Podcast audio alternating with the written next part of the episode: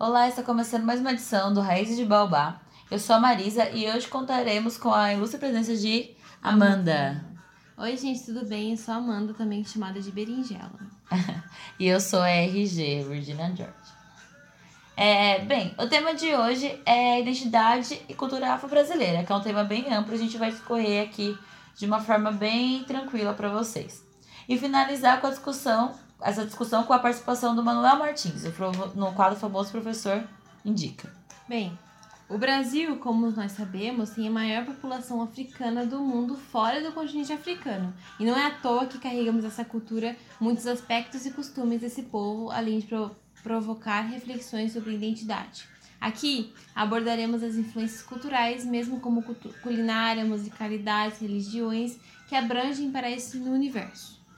Para tanto, revistaremos o texto sobre identidade africana feita na Bahia, escrito por Pinho Patrícia Santana.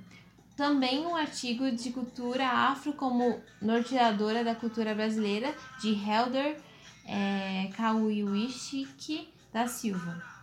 E também o artigo de Gilber, é, o artigo chamado Gilberto Gil e a reconstituição artístico-política do conceito de negritude na refavela, do Cristiano Ribeiro.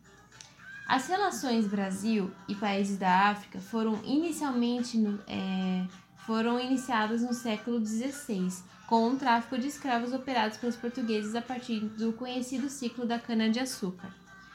Engana-se quem pensa que os escravos chegaram aqui como uma página em branco. Carregavam nos navios negreiros uma história, seus costumes e crenças. Porém, neste contexto e cultura era dominada por dois grandes pilares coloniais, a igreja e a metrópole. Portanto, para conseguir preservar sua cultura e suas crenças, o negro foi obrigado a buscar dois caminhos. Um foi a aceitação de que era imposto pela Igreja Católica e acabou sendo nesse, tendo a necessidade de se miscigenar, é, misturar as suas, as suas crenças com outras religiões brasileiras, fazendo com que sua cultura ficasse mais compatível, né? Acabando também é, fazendo nula a sua ancestralidade. É, e esse sincretismo não se deu naturalmente, né? Não foi intercambiando influências de forma igual para igual, mas através de pressões e situações de poder. Porque eles estavam sob ameaça né, constante. E, portanto, a África e o negro, como as construções históricas e simbólicas que a gente conhece, são invenções do colonialismo, tipo, desse contato do europeu com o africano que a gente conhece aqui. É, esse processo classificou o Novo Mundo em termos europeus, e que levou também à recriação da autoimagem e organização africana, tendo como referência o europeu. E a exploração escravista fez com que esses grupos é, fossem simbolicamente agrupados como semelhantes por causa da pele negra, sem serem é, diferenciados como únicos, porque vieram diversas culturas para cá, diversas tribos, e o que a gente conhece hoje como cultura afro-brasileira não distingue essa cultura.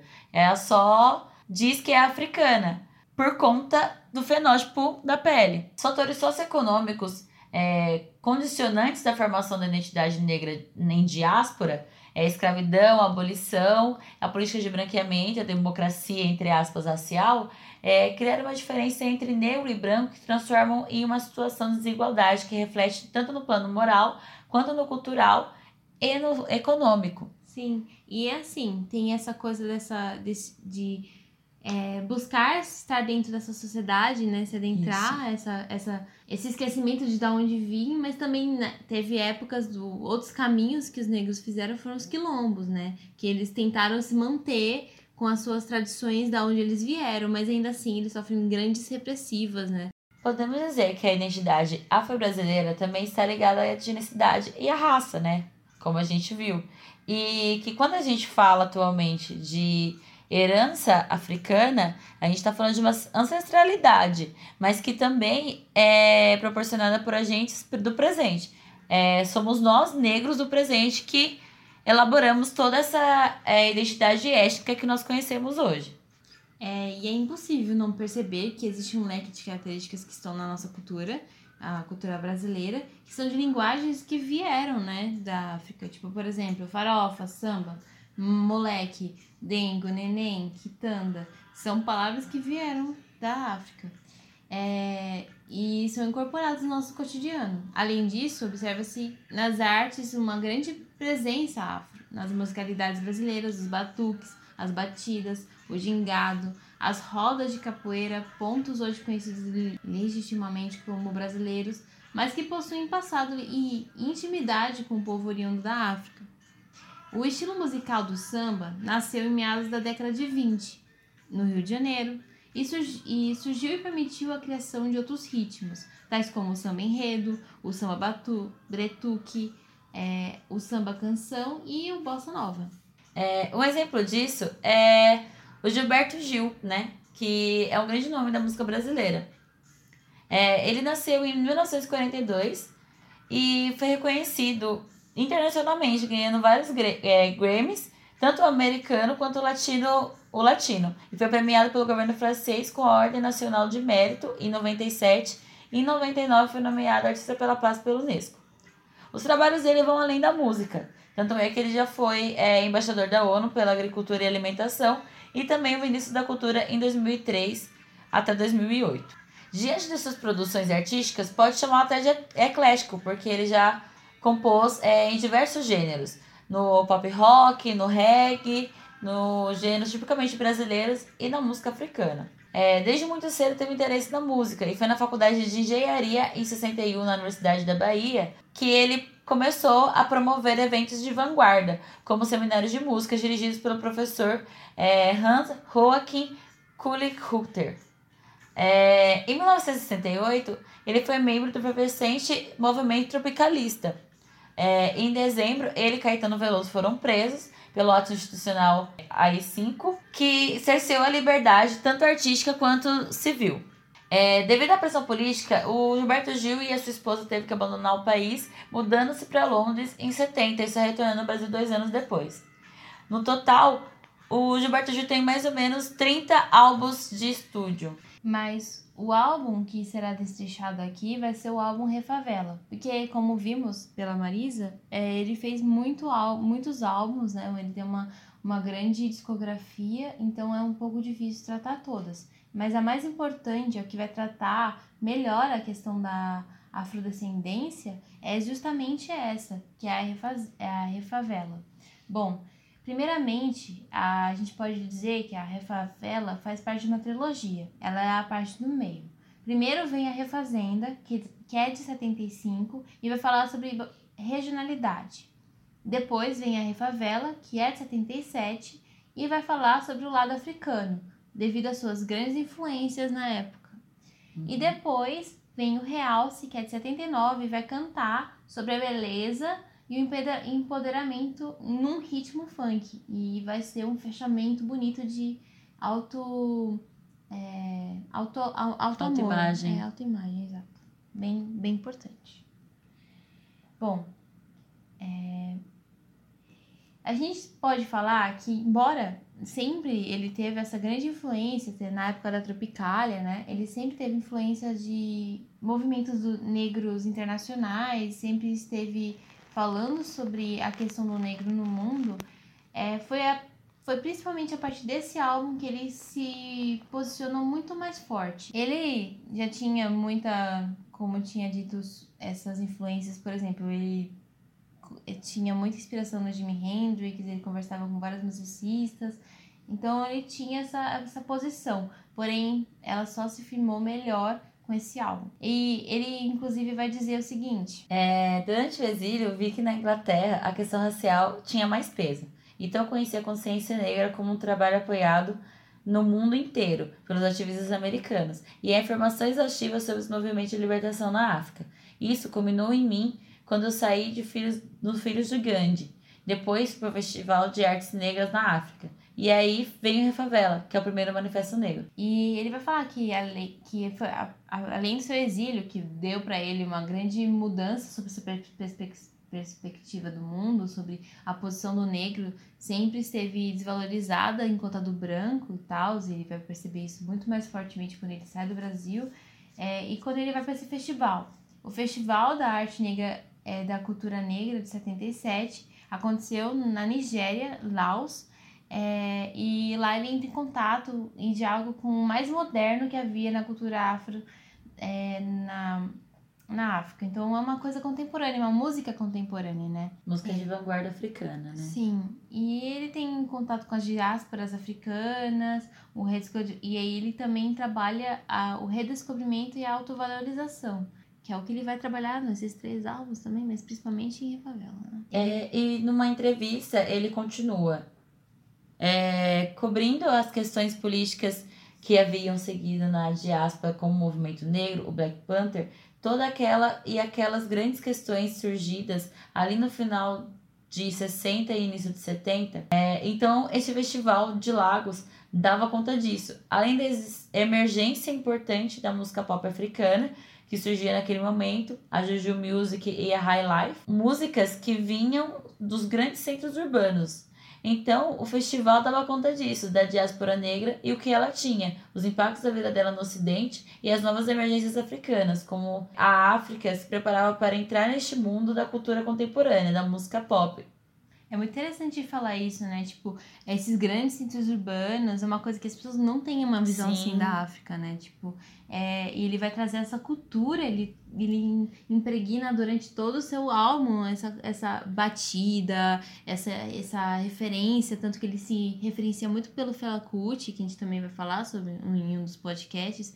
Ele também esteve na introdução de algumas das nossas entradas é, que foi muito importante. Outro artista também que ele se referencia é o Jorge de Ben, que também é um outro. Pode falar. É um outro, é um outro músico muito importante no Brasil, que ele vai tratar essa musicalidade, também afro, mas ele também traz aspectos brasileiros, ele vai misturando e faz uma conversa bem bacana, né? É importante você falar dessa questão dos centros urbanos, porque a gente não imagina que existe uma vanguarda na, na África, sabe? A gente imagina que eles simplesmente absorvem tudo. É, e não que existia a Juju Music e o High Life, por exemplo, que são coisas que a gente não conhece.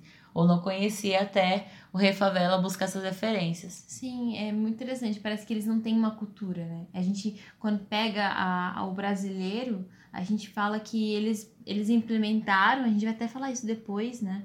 Eles implementaram outras culturas nas deles, e tipo, ou é, tinha poucas coisas, assim, assim, eles não tinham algo muito forte, eles não, não têm uma, uma base, parece. Eles... Uhum, e é justamente o contrário, eles têm é, uma cultura que é muito bem difundida no local, entendeu?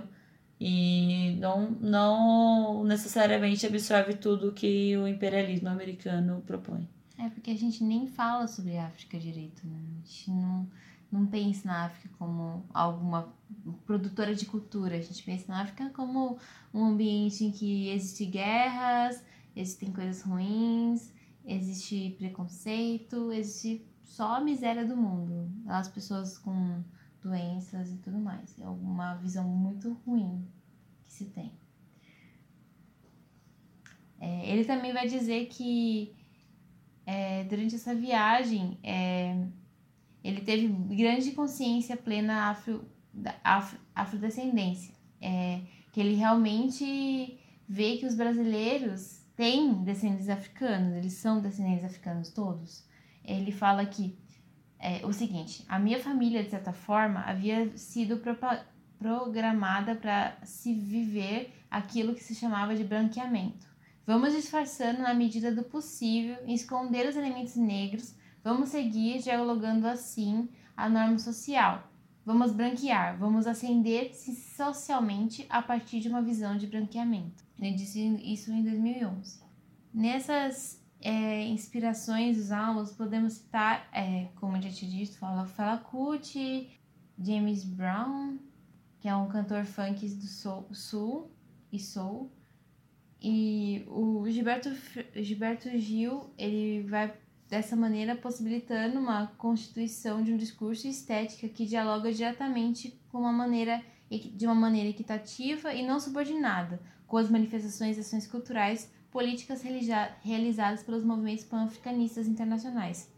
Sendo por isso este momento em que o, em que o modelo de concepção artística iniciado no tropicalismo em que sua busca pela inserção nas coisas nacionais no mundo moderno sofre uma inflexão, se modifica, se amplia, passando a ser mediada pelos aspectos de valorização étnico-racial afro-brasileiro, e assim poder artisticamente lutar contra a discriminação racial no Brasil. Ele diz: é, Eu queria aprofundar essa, essa visão da revisita. É, e aí a oportunidade com a África e o festival na Nigéria foi uma coisa enorme. Na volta, concluí que depois da fazenda haveria a favela. Ambos é, territórios é, importantes, periféricos ao centro da civilização brasileira.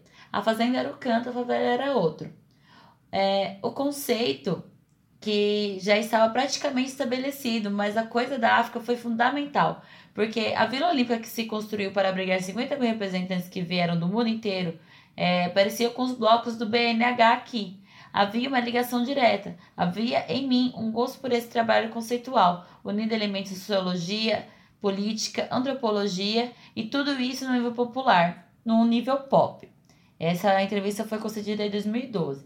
Uma coisa que eu queria ressaltar é que esse contexto em que o Gilberto Gil reproduziu é, a trilogia do Rê, como você falou antes, uhum. é o contexto de contracultura mundial, no qual o movimento negro foi de extrema importância, porque quando é, os jovens dos anos 60 e 70 estavam é, lutando contra um status quo, é, principalmente nos Estados Unidos, é, de American Way of Life, tudo mais, a comunidade negra norte-americana já estava é, contestando isso há muito tempo. Então, é, eu diria que o movimento negro foi vanguarda da contracultura, sim, por conta de todas essas influências. E musicais, depois com o rock, enfim. É, as próprias influências do próprio do Gilberto Gil é bem, bem da contracultura também, acho, né? É, então, depois ele vai pra psicodelia, né? A Tropicália tem uma uma questão psicodélica que não, que não vem do, da África, vem do Oriente, mas tá ligada à contracultura de qualquer forma.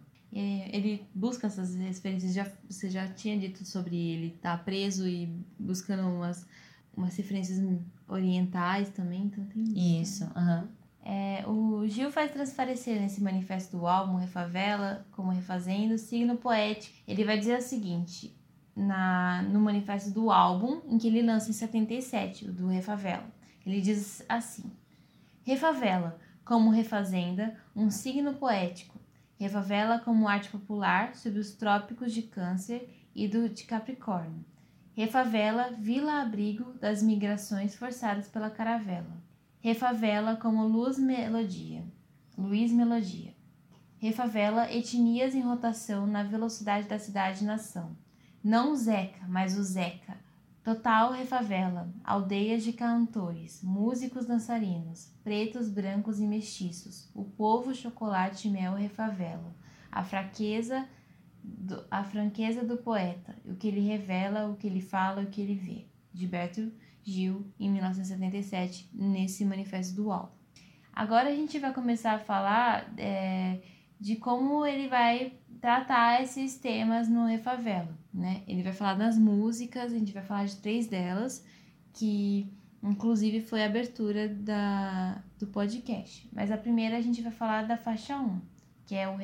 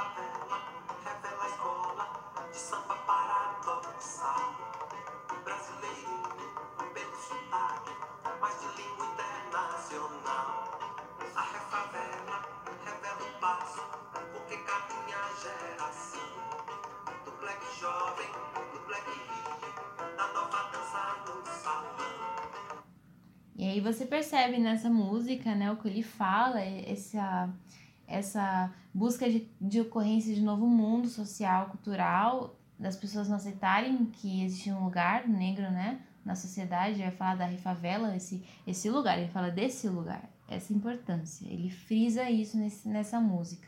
Isso o é. Black Jovem, o Black Rio, e vai trazer essa, essa importância. Ele caracteriza, é, ele traz as exuberâncias e os objetivos. Ele vai abarcar a Brasil-África, geradora de elementos culturais, sociais, constituintes responsáveis pela, por, e caracterizantes pela transformação da sociedade brasileira. Então, nessa música, ele vai trazer esse lugar. É, e tem a ver com a entrevista que ele falou, né, do bloco do BNH, né, quando o negro é tirado do seu barraco para um bloco de, do BNH, que também é a margem da sociedade, que também é um lugar periférico, né? É, em seguida, a gente vai destacar a música da faixa 2, que é o Ile, Ile Aie. Isso, é difícil. Ele, tem, ele é de autoria do Paulino Camafu e tem um ritmo de Uju Music, que a gente já tinha falado, que é uma coisa bastante africana, é lá que veio do Fela Kuti e tudo mais. Isso, aham. É, pode pôr. E a gente vai escutar um trechinho agora.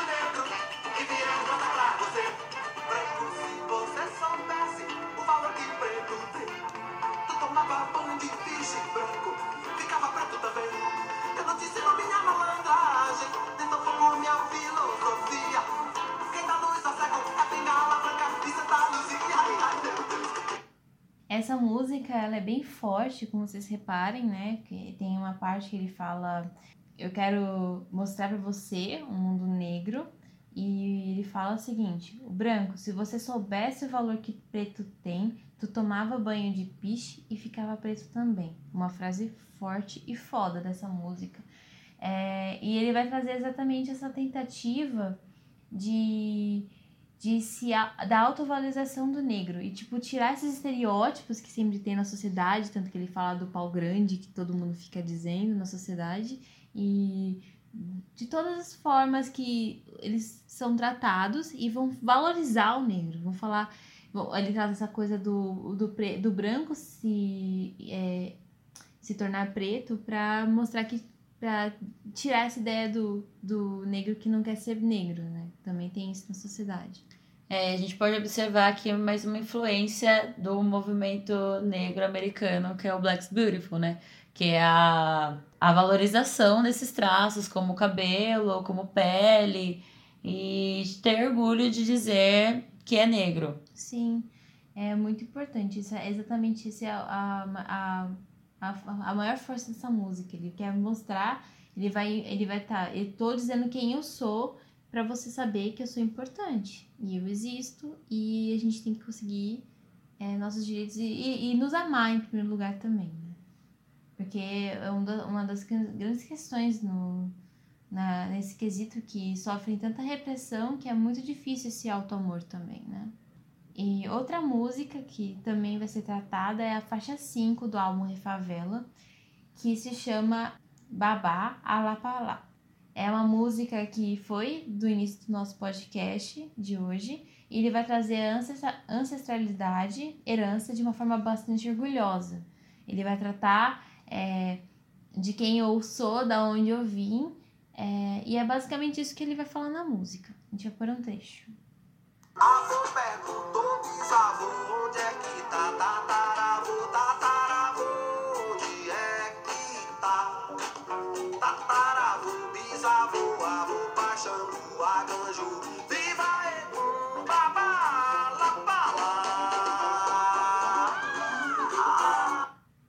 Tá vendo? Eles vão trazer exatamente isso. E traz também a cultura religiosa, muito interessante, né? Fala da ancestralidade, justamente de onde está meu avô, onde está meu bisavô, que muitas vezes, né, por conta da escravidão, é, os negros foram pe- perdendo é, esse laço com a, com a terra, é, com a África. Então, todo esse movimento panafricanista é, se trata disso, né?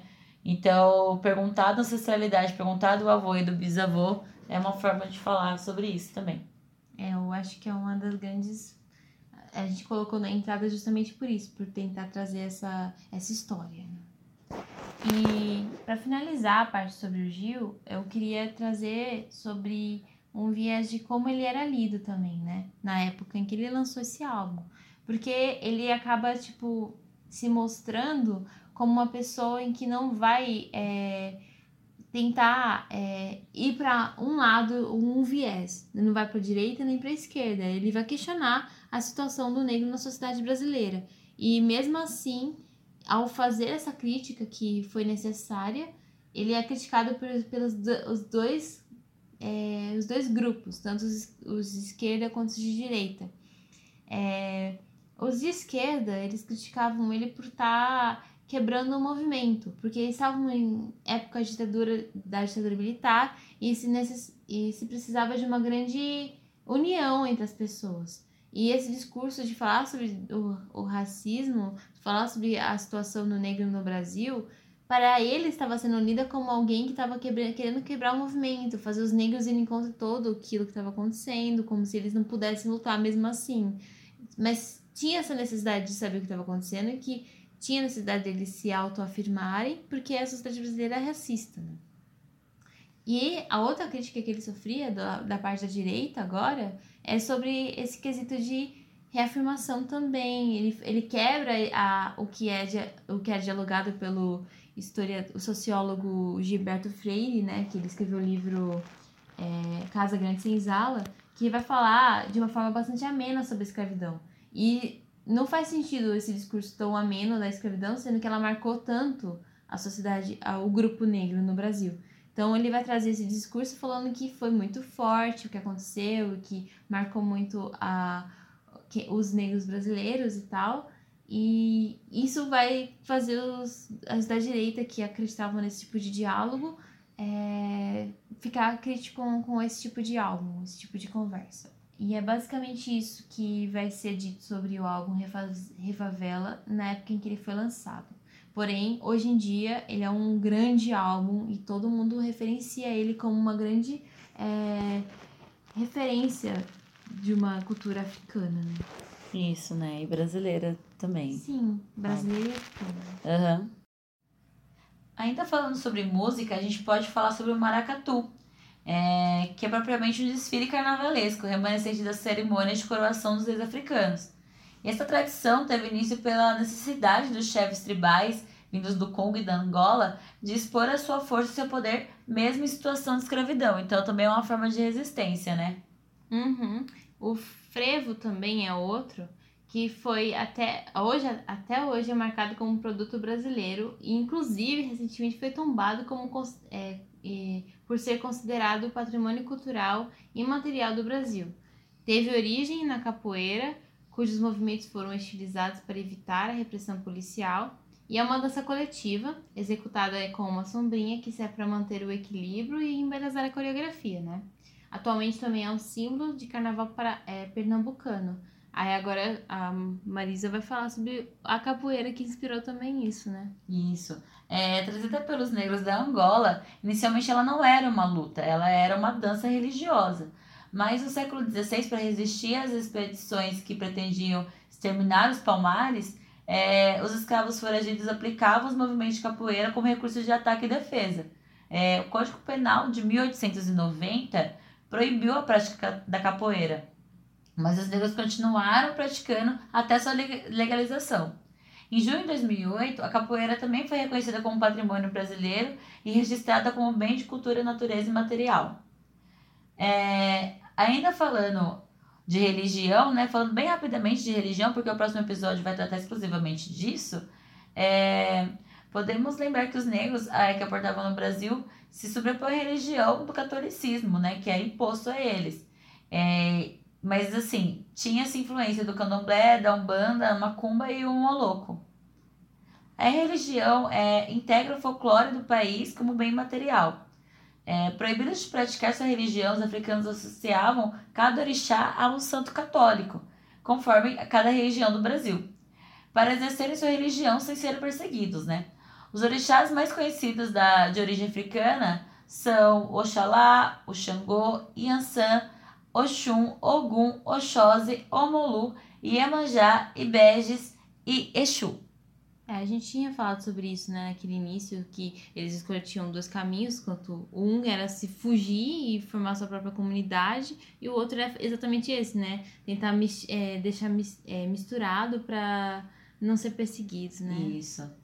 É, as religiões chamadas de afro-brasileiras surgiram durante o processo de colonização, né, é, e justamente por isso elas foram formando é, em diversos estados é, de diversas formas e rituais.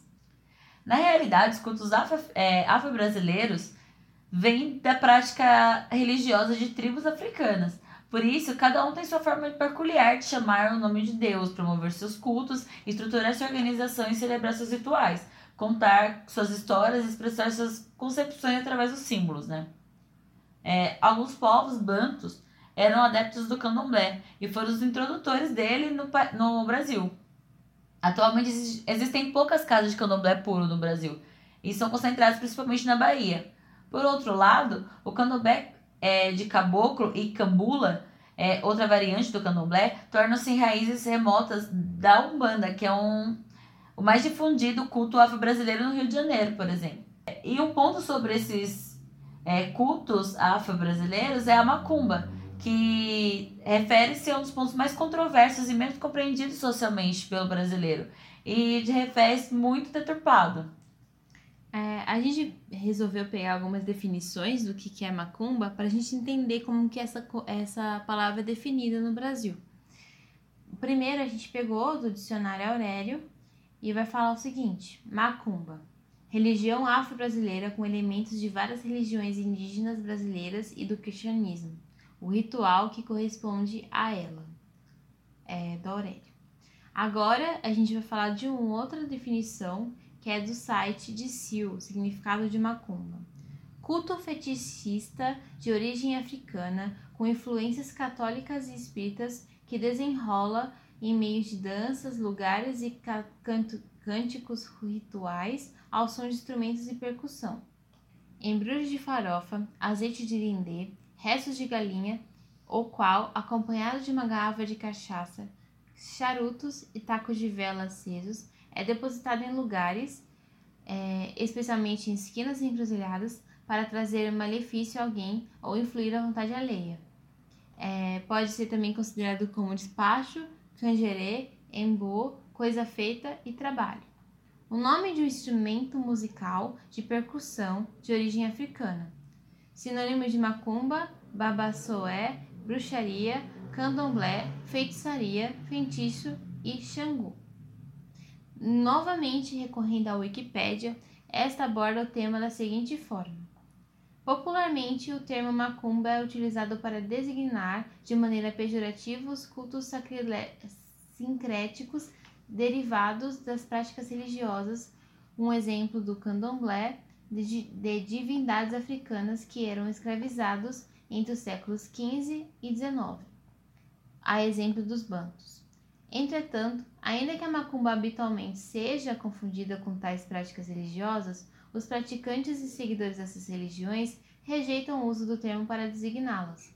Outras acepções para o termo macumba são: a acepção mais popular do vocabulário é está mais ligada ao emprego do ebó, feitiço, despacho, coisa feita, mironga, mandinga e muamba. É, o que a gente pode tirar dessas definições é que elas foram feitas é, por usuários, né, no caso da Wikipédia, é, totalmente leigos ao assunto, que não sabem o que significa macumba ainda tem um olhar preconceituoso difunde esse olhar preconceituoso para definição, porque muitas pessoas vão procurar o que, que é macumba e acabam se deparando com essa definição é, estereotipada de que a macumba é algo negativo, né? Enquanto ela é, na verdade, é um elemento religioso como qualquer outro, como a cruz, como qualquer outra coisa. É, e esse, essa ideia pejorativa é algo que a gente vê bastante sempre dito nas redes sociais quando você quer falar alguma coisa negativa, é sempre essa palavra que usam. Tipo, vou jogar uma macumba em você. E tem essas coisas horríveis. Ou aos adeptos, né? É, em relação ao uso de turbante, ser chamado de macumbeiro. É, de forma negativa e não, tipo, É uma religião. como uma pessoa que uma pratica a, a religião, mas no sentido de ser pejorativo mesmo.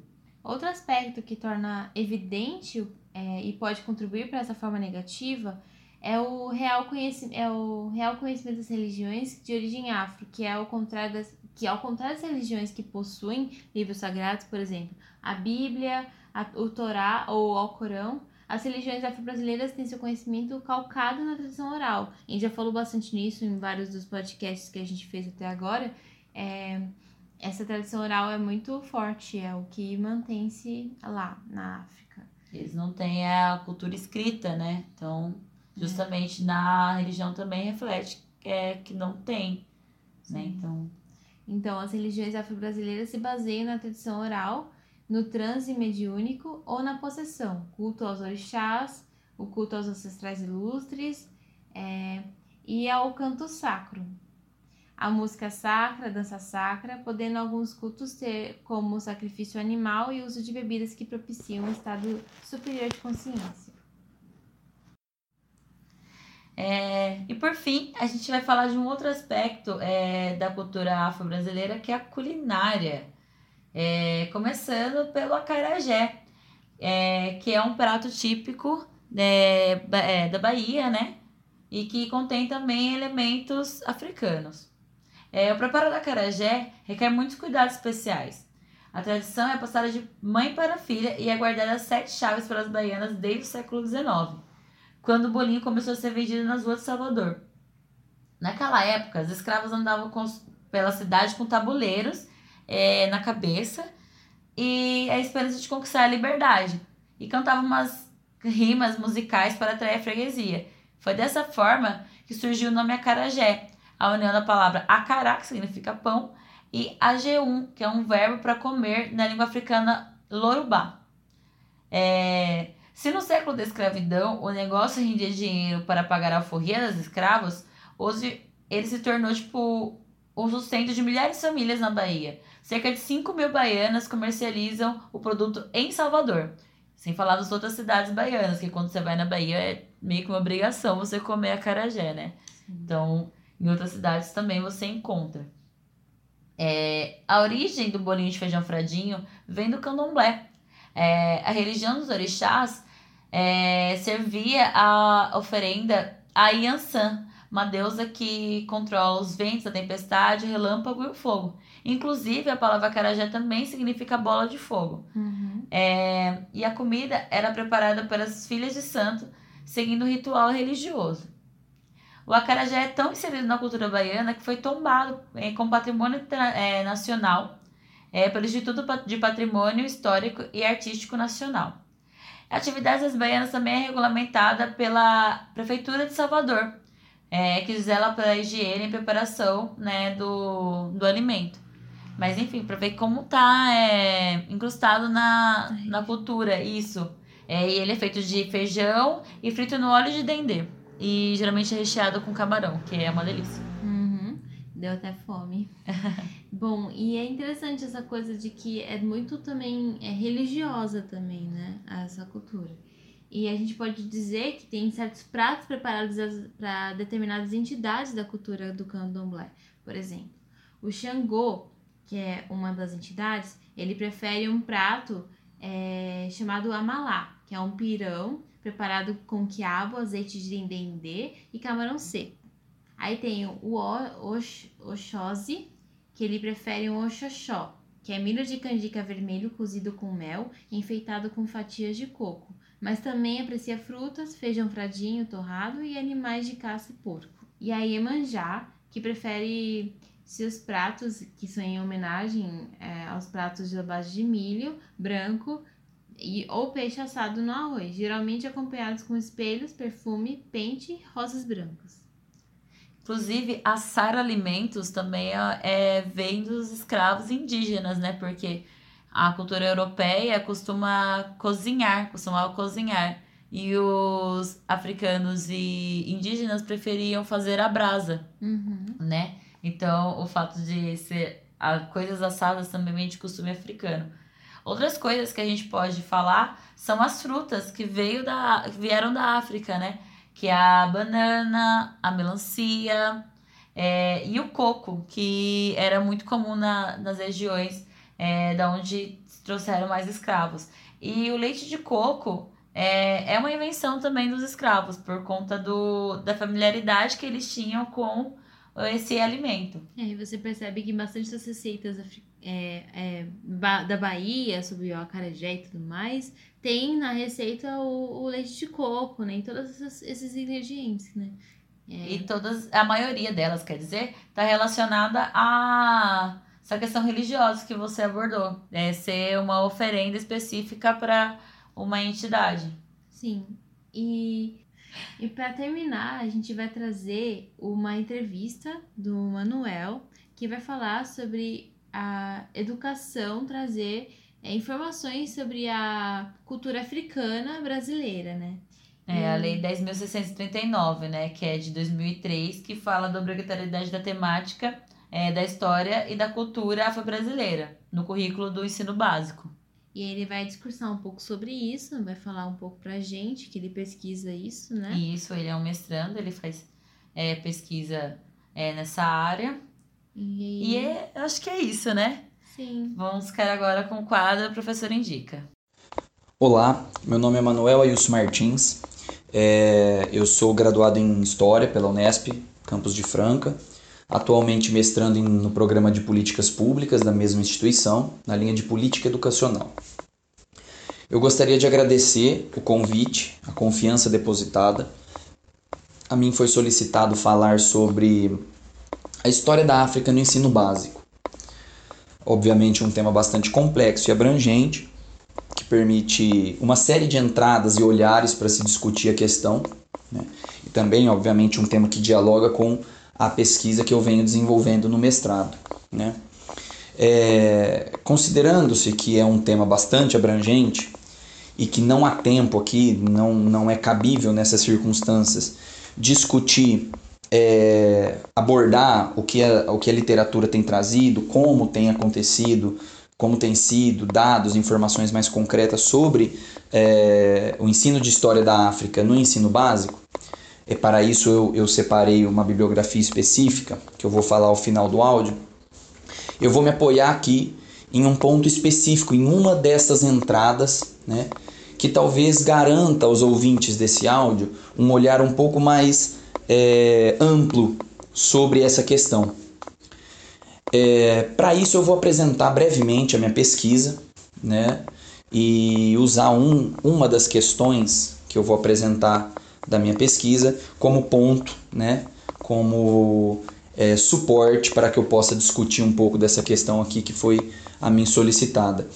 É, eu trabalho com a Lei 10.639, é uma política curricular aprovada em 2003, né, que torna obrigatório o ensino de africanidades no ensino básico, na educação básica. Né? Se trata de uma alteração na LDB.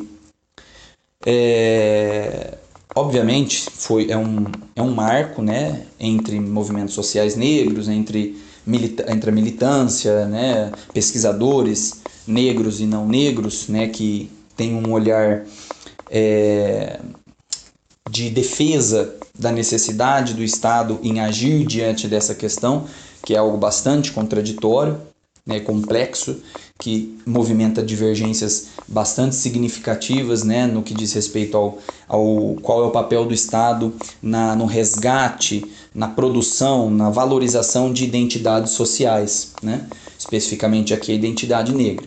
É algo bastante contraditório.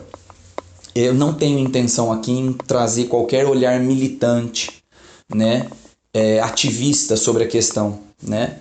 É, eu gostaria, vou apresentar, portanto, a pesquisa para que eu possa me apoiar em um desses pontos para discutir um pouco, trazer algumas informações relevantes sobre é, o ensino de história da África na, na educação, na educação básica.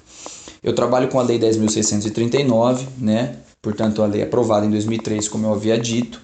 Eu analiso a historicidade do discurso da lei e sua transformação a partir de 2003. Eu trabalho com a, a construção do discurso da lei. Portanto, as relações sociais, os grupos, os conflitos, os interesses em questão, né, em jogo, é, e quais foram os conceitos sobre relações de raça no Brasil, quais foram os interesses, os grupos dominantes nos textos políticos que representam a lei, né? É, portanto, quais foram as concepções sobre raça, é, quais foram os grupos atendidos né, no discurso oficial da lei e quais foram aqueles deixados de lado. Né? E pós 2003, trata-se de analisar como esse discurso dominante, esse discurso oficial, ele é recontextualizado, ele é transformado a partir das relações sociais responsáveis pela operacionalização da política. Aqui eu analiso especificamente as relações sociais entre Estado, nomeadamente o MEC, né, e os autores de livros didáticos. Portanto, eu analiso a influência dos autores de livros didáticos sobre o discurso da Lei 10.639 né? portanto, sobre é, o discurso educacional que circulou nos anos de 2005, 2014 e 2017, que foram os, os recortes escolhidos na minha pesquisa. Né? É... Dado esse panorama, eu gostaria de, de me apoiar em um ponto muito específico, que inclusive é, é, é, é possível observar com muita clareza né, no que a literatura traz sobre essa questão, né, sobre a, a educação das relações raciais, a Lei 10.639. É, muitos trabalhos sobre os quais eu me deparei, eles mobilizam metodologias de análise de política que se preocupam fundamentalmente em analisar se as diretrizes estão sendo contempladas nos livros didáticos. Ora, é, é como se um determinado deter, conceitos, concepções, né, elas fossem descoladas das relações sociais intrínsecas ao discurso, né? Não é viável pensar é, uma, uma proposta de análise que se volte especificamente à implementação da lei tal como essa ideia de implementação ela é pensada. É como se as intenções, vamos chamar entre aspas, de intenções das diretrizes, é, elas pudessem ser uma simples transposição. Aquilo que eu chamo de intenções é o discurso dominante, né? os conceitos dominantes, né? as concepções sobre relações sociais de raça no Brasil, sobre currículo, sobre educação, as concepções dominantes no discurso oficial da lei, elas pudessem ser simplesmente transportadas aos livros didáticos de história. Nessa perspectiva, nós desconsideramos absolutamente as relações sociais, né, os conflitos, eh, os níveis, os distintos campos e contextos os, e as relações né, intrínsecas a esses níveis por onde o discurso se movimenta. Onde eu quero chegar com essa questão?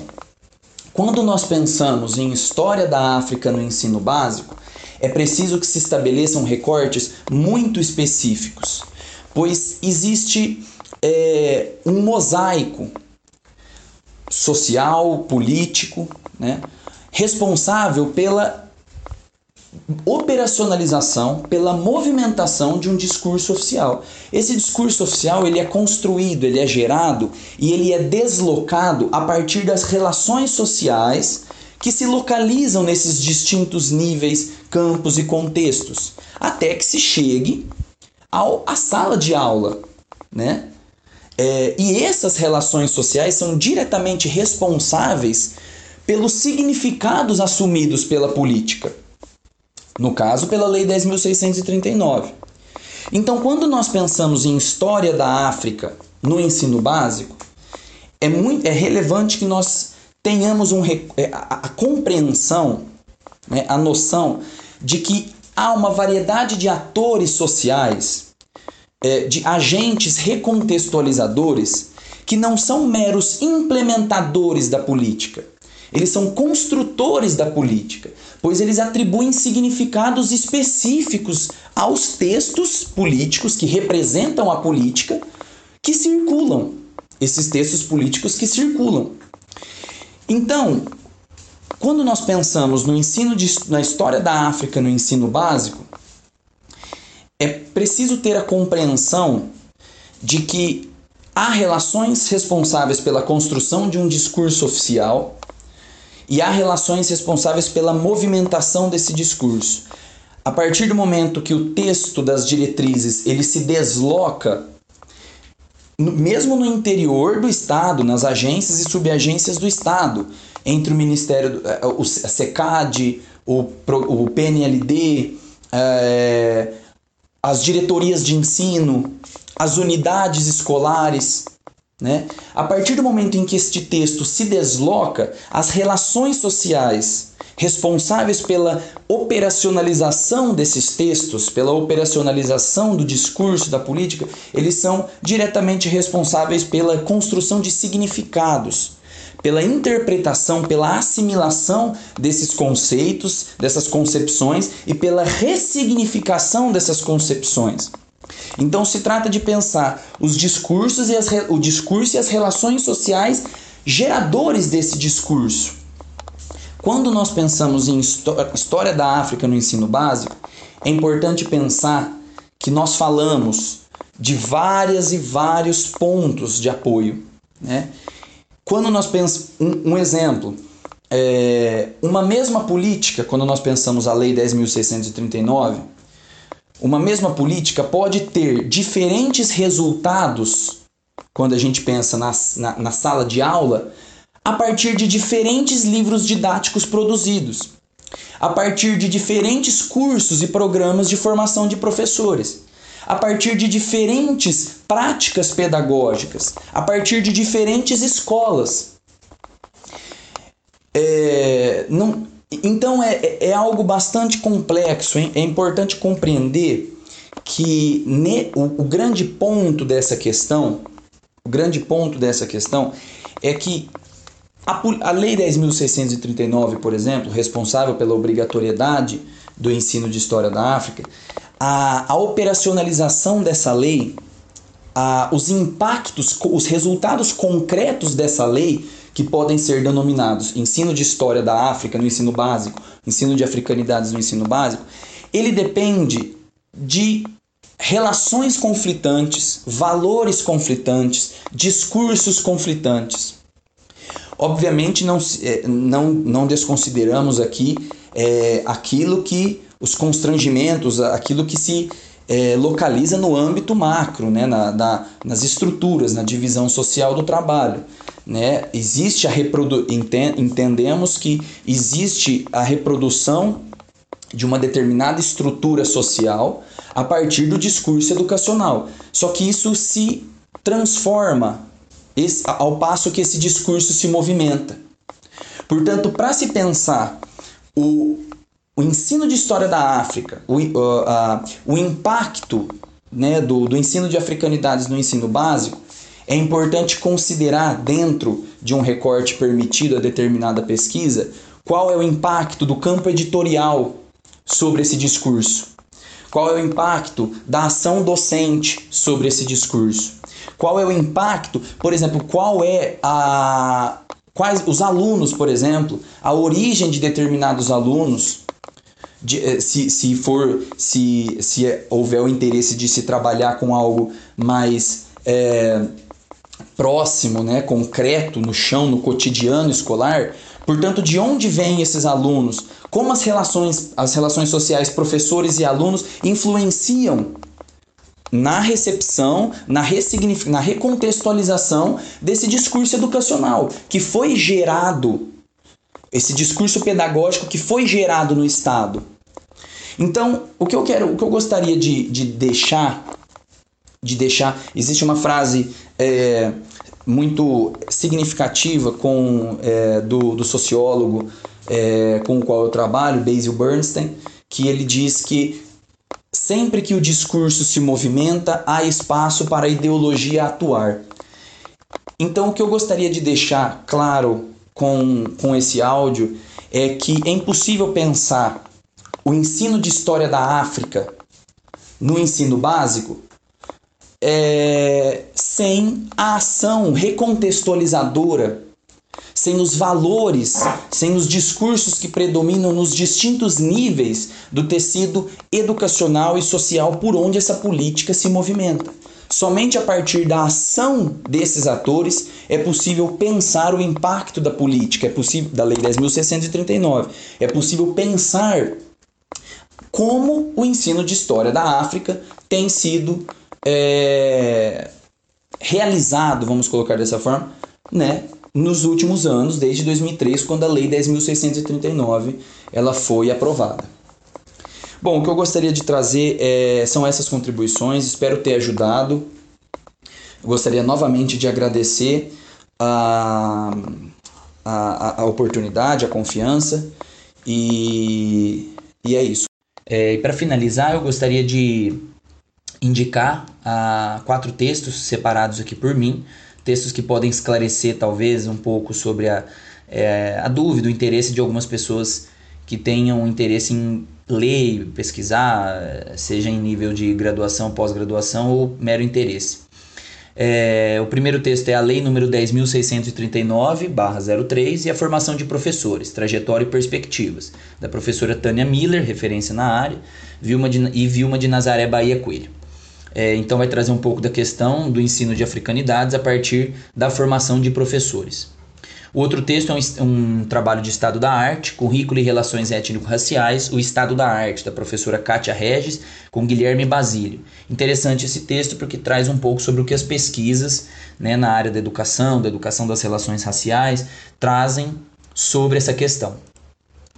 Outro texto é do professor Andrew Alves Gatinho, da Federal da Bahia, também referência na, na área do ensino de africanidades. O texto se chama Práticas do Ensino de História e Cultura Afro-Brasileira e Africana em Escolas Públicas do Acre. E por último, um texto da professora Nilma Gomes, da Federal de Minas, né, é referência, a professora Nilma Lino Gomes é referência na área, trabalhou por muito tempo no Ministério da Educação, esteve à frente do processo de publicação daquele, daquela coleção muito rica sobre a história da África, patrocinada pela Unesco. Né, o texto se chama Relações Étnico-Raciais, Educação e Descolonização dos Currículos é, traz um pouco de uma discussão teórica, né, traz uma discussão teórica sobre currículo, né, o papel, o lugar das relações raciais nessa discussão e discute a questão de mudanças políticas, epistemológicas é, relacionadas à forma como a, a, questão racial é, é trazida no currículo.